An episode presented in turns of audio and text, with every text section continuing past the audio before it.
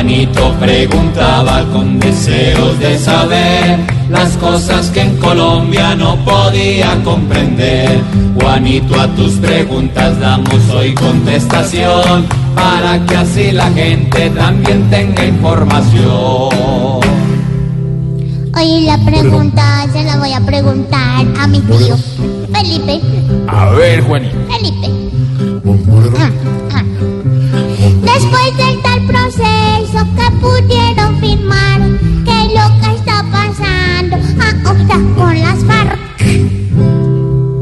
Juanito, pero ¿cómo lo veo de enterado últimamente del acontecer nacional? A ver, Juanito. ¿qué está pasando con las FARC? Recuerde usted que las FARC, eh, que se supiera, tenía 7.200, más o menos, Juanito, Ay, hombres en armas. Y otro tanto, podemos estar hablando de unos 6.000 o 7.000 que llaman ellos los milicianos. Ella, eran lo que, los que hacían estos trabajos en las ciudades, en los centros urbanos, de espionaje y de ayuda y de seguimientos y tal. bueno.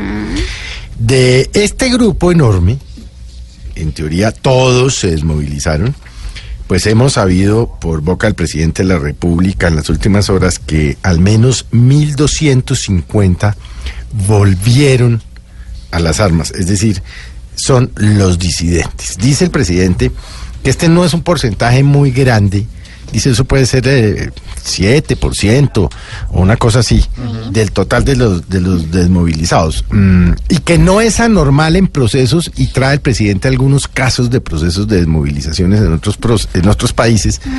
Dice no es un porcentaje muy alto, pero claro, la diferencia entre estos disidentes y cualquier disidente de algún otro proceso de paz que se haya hecho en el mundo es que aquí están dedicados al narcotráfico. Ese es el problema, Juanito, que el gran flagelo del que hemos venido hablando últimamente con usted es que acá están dedicados a un negocio multimillonario y es el negocio de la droga, de la producción de coca y de la fabricación y exportación de cocaína. Eso, digamos, está pasando con un grupo importante. Con el otro grupo importante, pues es que hay un tire y afloje entre el gobierno y las FARC, porque el gobierno dice que las FARC no le han cumplido en todo y las FARC dicen que el gobierno no les está cumpliendo.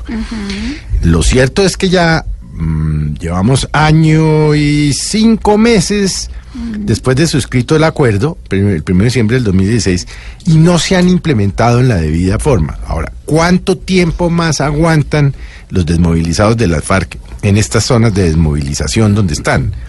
Porque si el gobierno no les está cumpliendo con la salud, con los recursos que les ofrecieron, con los recursos para la paz que han tenido problemas hasta de corrupción, según parece, pues eso no va a aguantar mucho tiempo. Y eso, por supuesto, sumado a la preocupación de lo que ellos llaman la guerrillerada por la orden o la orden de extradición de Santrich y el eventual vínculo de Iván Márquez con el narcotráfico, pues sí hay mucho ruido y, y- y de lado y lado pues hay preocupaciones.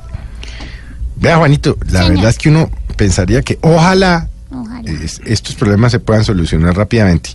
Porque a mí como colombiano me dolería mucho tenerme que volver a levantar en mi condición de periodista todos los días a registrar muertes de colombianos por cuenta y riesgo de la guerra entre las FARC y el Estado colombiano.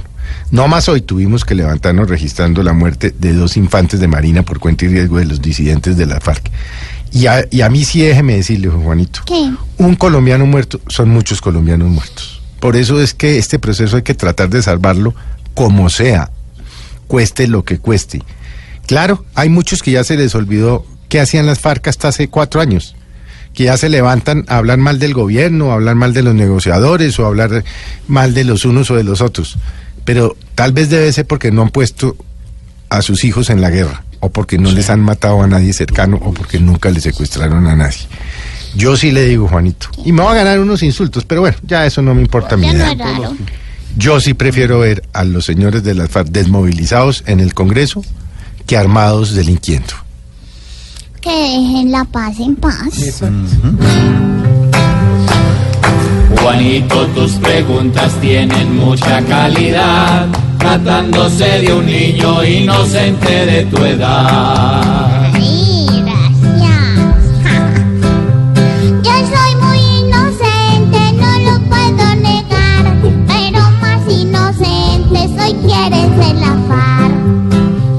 Juanito preguntó siempre buscando explicación, solo Blue Radio le dará contestación. Juanito preguntó en voz.